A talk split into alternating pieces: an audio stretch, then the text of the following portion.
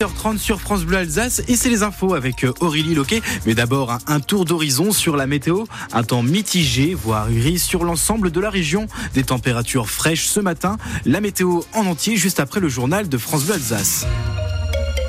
Emmanuel Macron est arrivé au Salon de l'agriculture à Paris. Dans un climat de tension face à des agriculteurs en colère, des dizaines de manifestants ont forcé des grilles pour entrer dans le salon avant l'ouverture officielle. Il y a eu quelques heures avec des forces de l'ordre. Une visite ministérielle hier à l'école Furstenberger de Mulhouse. La ministre de l'Éducation était sur place parce que l'établissement se base sur la méthode de Singapour qui doit être généralisée à la rentrée dans le cadre de la réforme du choc des savoirs. Aura assez de moyens pour la mettre en place, a assuré hier Nicole Belloubet à Mulhouse.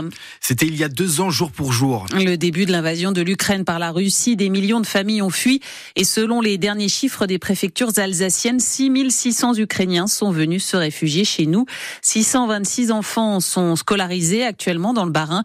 Une manifestation est organisée aujourd'hui à Strasbourg pour soutenir l'Ukraine. Départ devant le consulat de Russie à 16h et puis à midi, les cloches de la cathédrale Notre-Dame de Strasbourg Strasbourg sonneront plus longtemps en signe de solidarité. Des peines allant jusqu'à 4 ans de prison devant la cour d'assises spéciale de Paris au procès des attentats de Trèbes qui ont fait 4 morts en 2018.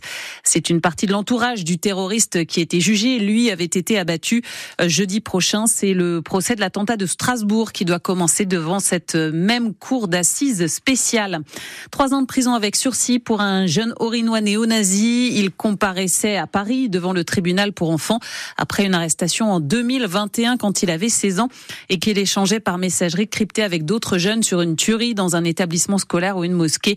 Une jeune héroltaise est au cœur de cette affaire. Elle écope, elle, de 4 ans de prison ferme. Un Oscar alsacien pour les meilleurs effets visuels hier au César. Des effets supervisés par le Haut-Rhinois Cyril Bonjean dans le film Le règne animal qui rafle donc 5 Césars.